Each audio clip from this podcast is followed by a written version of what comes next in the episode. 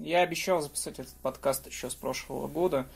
У него на самом деле были все потенции не выйти вообще, потому что, ну, я расскажу об этом в дальнейшем. Но, тем не менее, сегодня мы с вами поговорим про Луис Буджелт.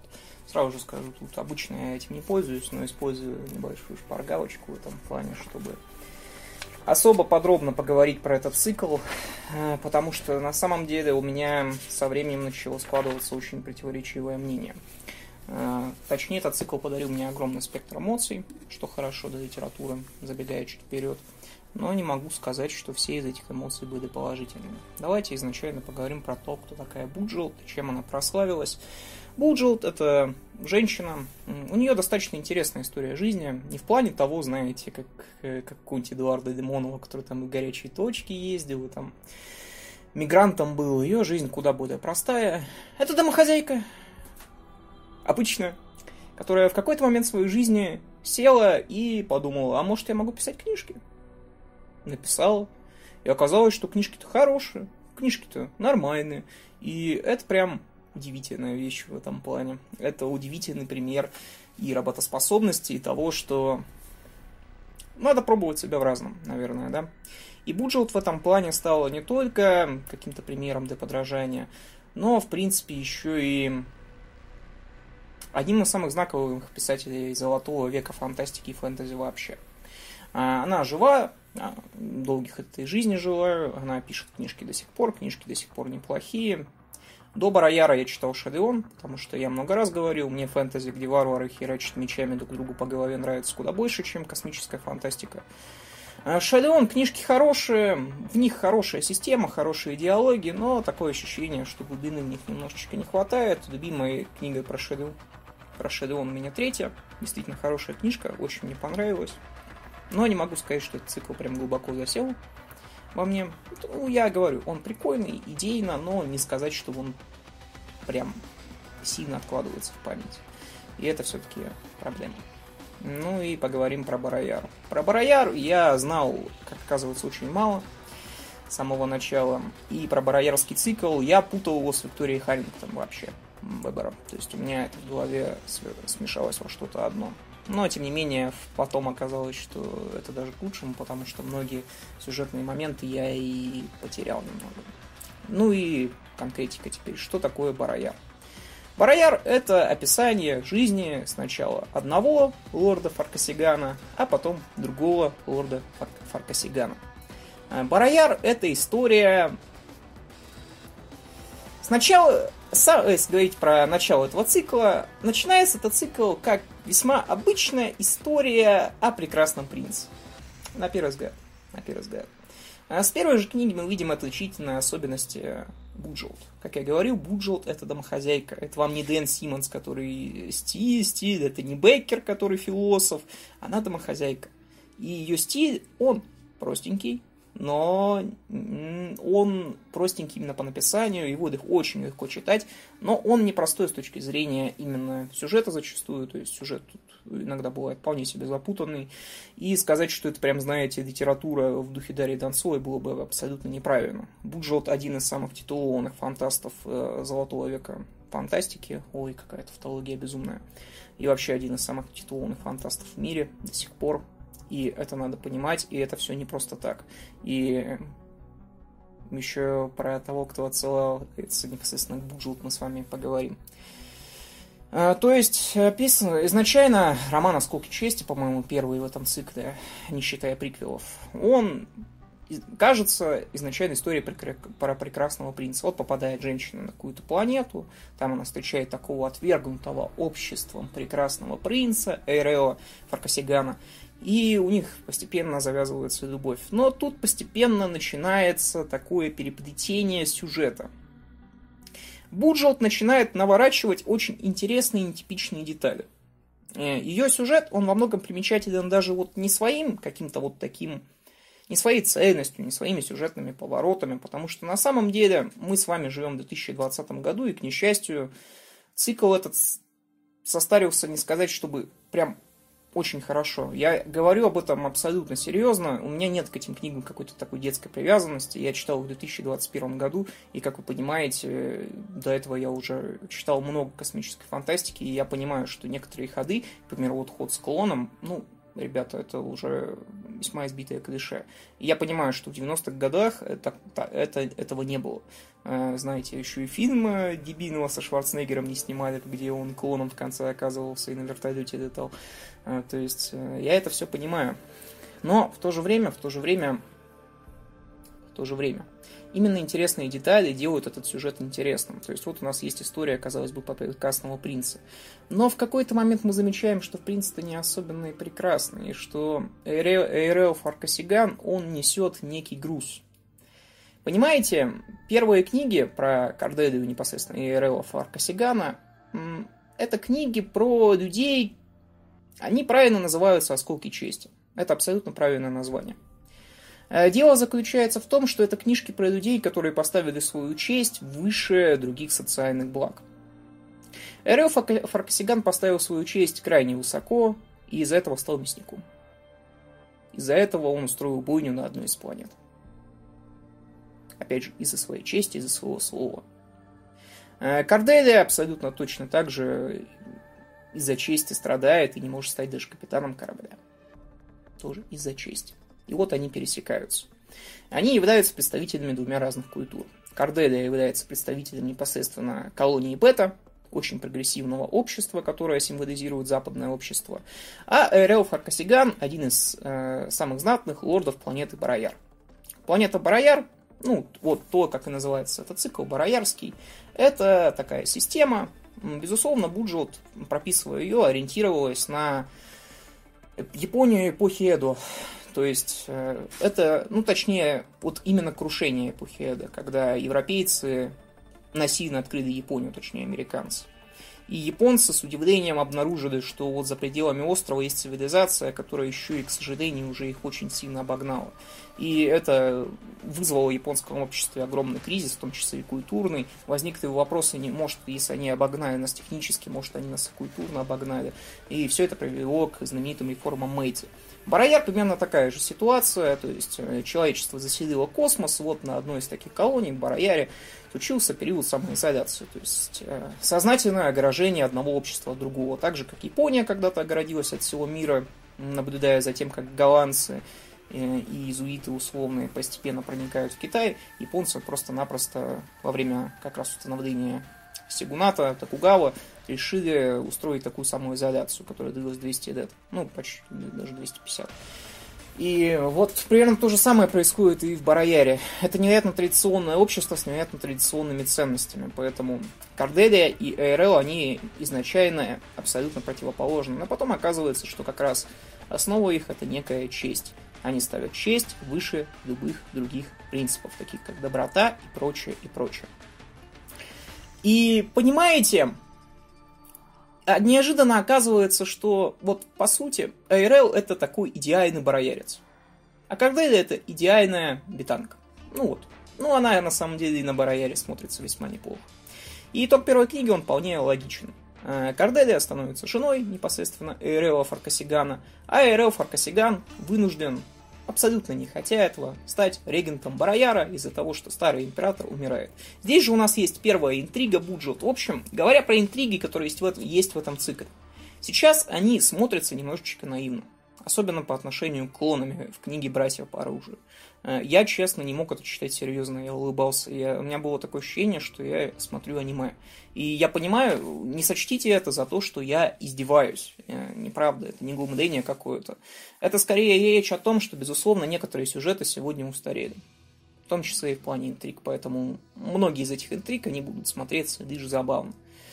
Ну, вот так вот получилось. Некоторые из этих интриг смотрятся очень прикольно. Понимаете, вот вроде бы в них нет ничего сложного, но я в какой-то момент такой ну, поймал себя на, на том, что я разговариваю с книгой и такой говорю, ага, вот так вот.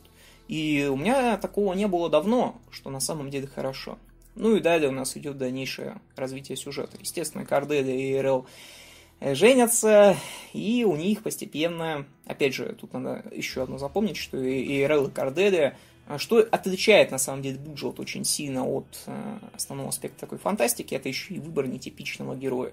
Вы еще в Шедеоне она выбирала одну из героинь женщину, полубезумную, э, Кадеку тоже было. То есть у нее очень нетипичный именно выбор героев, как правило.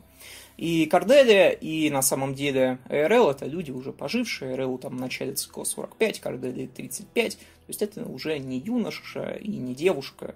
Это уже мужчина и женщина, которые, естественно, имеют четкую задачу завести ребенка.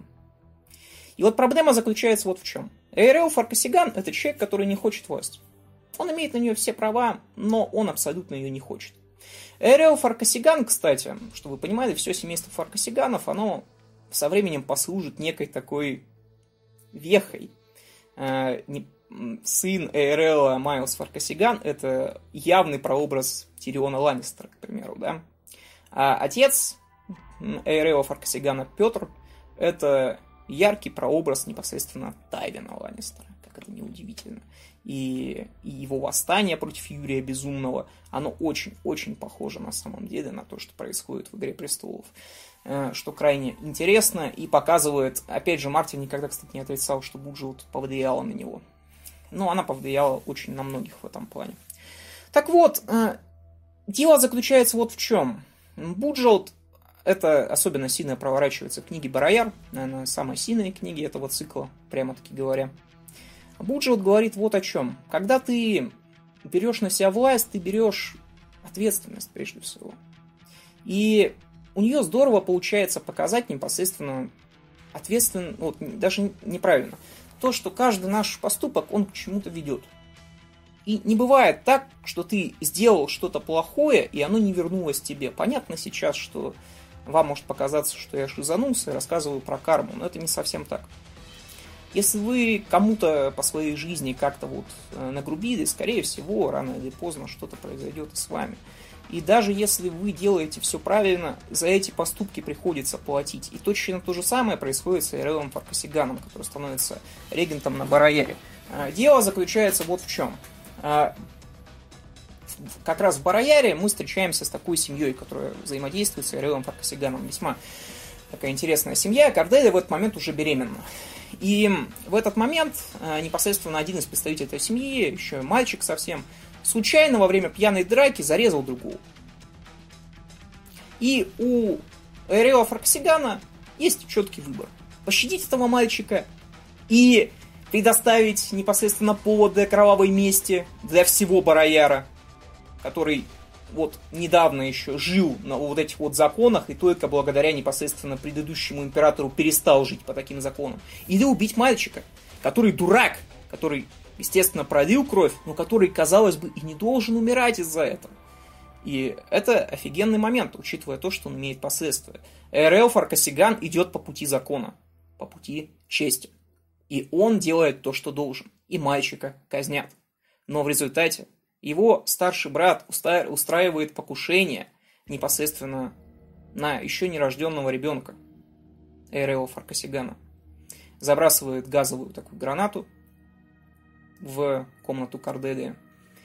И в результате Эрео Фаркасиган несет ответственность за свой правильный поступок. То есть то, что обычно в фантастике не прописывается. Как правило, в фантастике и фэнтези, да и вообще в большинстве литературы прописывается, что мы с вами несем поступки от ответственность за поступки в основном неправильные. А тут человек совершает правильный поступок.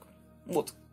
Правильный с точки зрения закона, неправильный с точки зрения морали. Такой очень пограничный, очень такой средний. И ему это возвращается сторицей. И получается, что его сын, главный герой на самом деле этого цикла, Майлз Фаркасиган, он самого своего рождения вот в утробе, он получает искривление. У него становятся ломкие кости, непосредственно потому, что а, газ дает очень сильное влияние непосредственно на развитие организма. Он останется карликом, его рост будет метр пятьдесят, хотя не карликом, неправильно, но в книгах часто пишется, что карлик, он будет большеголовым, уродливым, с хрупкими костями. И тут мы сталкиваемся вот с какой вещью, с которой, опять же, вот мастерские детали, которые описывает прекрасно Буджелт. Этому мальчику нужно жить на Барояре. Этот мальчик впитывает в себя двух э, людей, у которых честь априорный признак. Понимаете? Эйрела Фаркасигана, самого, достойного из бароярцев, и Корделию, самую достойную из, из бетанцев. И он не мог не вырасти, ну не то чтобы гением, а каким-то бесчестным человеком. У него бы просто этого не получилось. И одновременно он конфликтует со старой костной бароярской традицией, в которой таких детей вообще-то в деревнях до сих пор убивают. И непосредственно его дед, когда это видит, он говорит о том, что я не дам ему своего имени. Давайте заведем другого. Но и Корделия, и РЛ решают, что этот ребенок должен жить. именно Майлз Фаркасиган, герой очень нетипичный, с ломкими костями, становится главным героем этого цикла. Не Эйрел, который прекрасный принц, не Корделия, которая человек, изувеченный войной, так же, как и непосредственно ARL, но все равно которые остаются шаблонными во многом, а именно Майос Фаркасиган. Человек с ломкими костями, не подходящий для героики, которая невероятно была популярна тогда в фантастике. Но тем не менее, именно он становится ключевой фигурой вообще, пожалуй, в истории Барояра. Именно это важно. Так, ну и давайте теперь дальше. Опять же, вот хорошо у Буджа удаются и моральные дилеммы. К примеру, сержант Батари. Одна из самых главных вещей. Э, непосредственно с тем, как вот у него появляется вот его якобы жена. Э, это весьма вообще жуткий момент. Описание вот этого всего. Потому что сержант Батари, понимаете, ему отдают ее как игрушку, он ее одевает, воспринимает как жену, но все равно насилуют. В конце у него рождается дочь, он его воспитывает, но все равно в конечном итоге и вот его злодеяние, оно и его догонит. Его догонит. Хотя он неплохой человек, вот в чем самое плохое. Он просто психически неуравновешенный. Вот и все. И это очень классный портрет солдата. Мне он очень понравился. Сержант Батари вообще один из самых удачных персонажей этого цикла. Абсолютно считаю. Одна из самых пронзительных сцен – это то, как непосредственно Майос Фаркасиган хоронит своего самого первого слугу, самого первого охранника как раз-таки батареи думает о том, что ну, когда-нибудь я здесь буду. И это настолько такая пронзительная мысль, она вот, вот без какого-то вот пафоса выведена, она так спокойно смотрится, одновременно так красиво и так хорошо становится. Ты так думаешь, да, да, все там будем с такой определенной тоской. В общем, Майос Фаркасиган, он становится основным героем этого цикла. Как я говорил, у него великолепные гены. Самый знатный лорд вообще, по сути, Бараяра. Он знатнее, чем император, имеет больше претензий на престол, по крайней мере. Э, мог бы стать императором, но не хочет. Как и все фаркасиганы, потому что все они прекрасно понимают, что трон это ответственность. Он с самого детства друг с императором, Грегором, маленьким, которого воспитывает его отец. И мы неожиданно сталкиваемся вот с чем. Майос Фаркасиган абсолютно не подходит Барояру. Изначально даже дед его, Петр его очень сильно отвергает. Но затем мы сталкиваемся с тем, что это невероятно обаятельный персонаж, который впитал в себя вот все, что было в его родителях. Он честный, он хитрый, честный в плане чести. Ну, хотя и в банальном плане это тоже есть. И из-за этого мы получаем одного из самых харизматичных героев истории фантастики. Ну вот, это действительно так. Особенно вот в 90-е. И этот герой, он и будет тащить этот цикл очень большое количество книг, стоит признать. Очень большое. Причем его героизм, он не просматривается с точки зрения напряжения. Это не те истории, которые нравятся мне. Помните, как я говорю про варваров? Один другого бьет э, двуручным мечом по башке, все радуются. Вот это вот героизм. Нет. Нет. Один из самых прикольных моментов это вот непосредственно э, бунт такой на метеостанции против произвола начальника, где начальник заставляет э, служащих военностанции, он наказывает их, он заставляет на морозе их раздеваться. И вот Маас Фаркасиган смотрит на это абсолютно без надрыва и в какой-то момент сам начинает раздеваться, одновременно проклиная себя, думая, что я за дурак, что я делаю? И одновременно ты вот читаешь это, и ты не можешь не восхищаться этим персонажем, и ты думаешь о том, что вот, а насколько это классно прописано, что в этот момент у него воспринимается как-то пафосно, что он не думает вот, не могу оставить своих солдат, я не могу их оставить. а как-то так, ну, что я за дурак, зачем я это делаю? И это настолько офигенная вещь вообще. Со временем Майус Фаркасиган уже в 17 лет обретает свой собственный флот за счет своей хитрости. Опять же, я скажу честно, интриги, которые прописывает Буджел в 2021 году, многие из них смотрятся крайне наивно. Многие из них, знаете, мамкины сегодняшние, э, как бы сказать, э, мамкины такие опровергатели очевидных истин, они бы, безусловно, их разбили на раз-два, рассказали бы, что вот, на самом деле все не так. Безусловно, некоторые вещи устарели еще и с точки зрения, знаете, такой вот баналь, банального технического прогресса. Это все-таки старый цикл, ему 30 лет.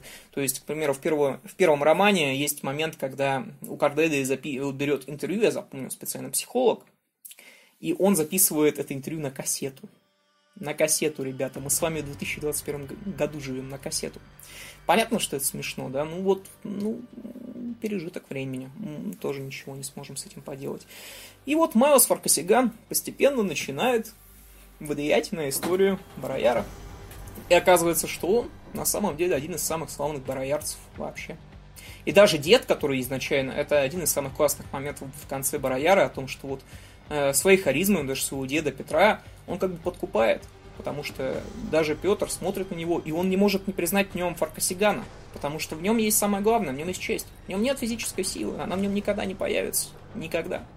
Э, но он умен. Он честен. Он является лучшим отражением бароярца, который вообще может существовать.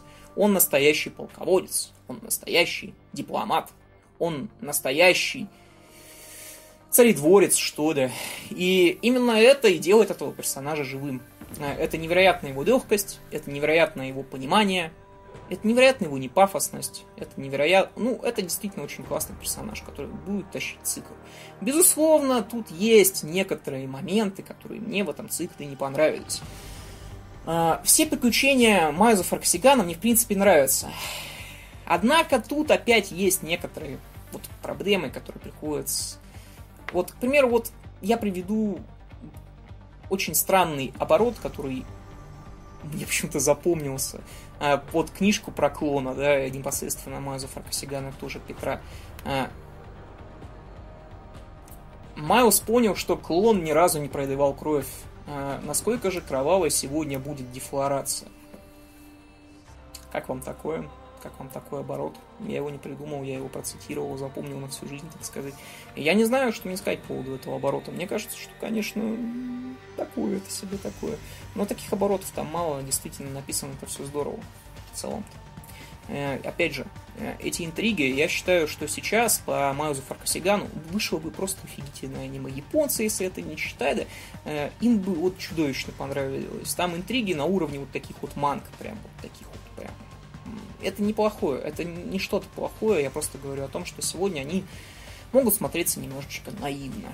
А, окажется, что некоторые моменты, они перезатянуты, некоторые вот такие сюжетные линии. Вот если, например, вам не близки цитагандийцы и какая-то вот такая вот генная инженерия, то она и не будет вам близка. Вот абсолютно. А взаимоотношения Майлза Фаркасигана и женщин, ну, как бы сказать, я не могу сказать, что это прям совсем нереалистично, но у меня есть некоторые проблемы с этим. Ну, вот не прям такие, чтобы не читать, но такие прям вопросы возникают, некоторые вопросы все-таки некоторые возникают, к сожалению. А, какие тут еще есть минусы? Я скажу честно, я прочитал 8 книг про Майза Фарксигана, я не прочитал их все. Я потом еще почитал несколько статей, посмотрел про этот цикл. Просто я в какой-то момент устал. Я устал от приключений Майоза Фаркасигана, потому что я читал их запоем. Безусловно, возможно, когда-нибудь я дочитаю их все. Но сейчас я чувствую, что я немножечко подустал. Это, безусловно, очень обаятельный персонаж. Но это, опять же, старая, добрая космическая фантастика. Если вам такое нравится, то вам оно и будет нравиться. С интригами непосредственно, с такими, с прочим.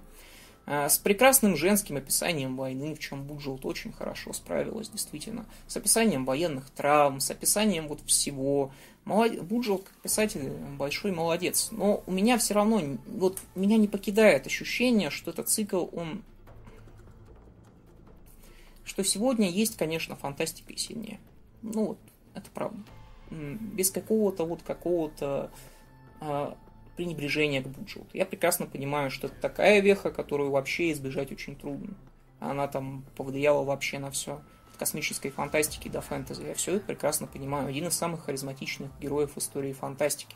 И это также очень легко читается. Ему невозможно не сопереживать. Ты сопереживаешь ему автоматически. Это большое достижение для любого автора. Это у нас большинство русских фантастов не может создать просто-напросто хорошего главного героя. А тут такой главный герой, который будет тащить на себе весь цикл и очень легко. И это хорошо. Но в то же время от Сюжетно, сюжетно, безусловно, сейчас есть фантастика лучше. Это правда. Поэтому, если ставить оценку из 10, я поставил 8, учитывая вот предыдущие заслуги, и учитывая то, что мне не близок жанр космической фантастики. Мог бы поставить больше, чтобы пытаться как-то выслушаться, ну, знаете, так типа, э, ребята, не обижайте, но на самом деле я говорю там плане абсолютную правду где-то вот 8 из 10 сегодня. Читается бодренько, читается очень легко. Буджелт очень легкий писатель. И в этом плане она молодец. Диалогов очень много в этих книг. Излишества очень мало. Метафоры хорошие встречаются. Описание секса встречается, не знаю, зачем я это сказал, просто сказал, что было. А, оно женское абсолютно тоже. Ну, это, кстати, видно всегда, кто пишет э, сексуальные сцены, мужчина или женщина. Такое гендерное различие очень легко уловить. Э, в общем, в этом цикле, с одной стороны, есть все. Прям есть все. Но с другой стороны, к несчастью, со временем он со временем его сюжет стал более наивным. И если вы согласны на наивную космическую героическую фантастику с отличным главным героем, с отлично прописанным миром, в котором есть несоответствие, я читал про то, что Буджел путалась в своей хронологии, это свойственно для многих авторов, ничего страшного в этом нет, учитывая то, как она писала эти книжки, это тоже ужас просто. То есть там там все это начинается чуть ли вообще не с одной из повестей, в которой Маус Фаркасиган появляется сначала как эпизодический персонаж, потом в 90-е она возвращается к нему, пишет Бароярб, который получает там Хьюбу и Небулу. В общем, тут все трудно по хронологии, советую просто читать, как оно идет, как она сама все это вы, выстроила. И я очень советую саму книжку Барояр. Барояр очень хорошая книжка, там есть прям очень классные моменты, и с каким-то воздаянием таким, и совсем.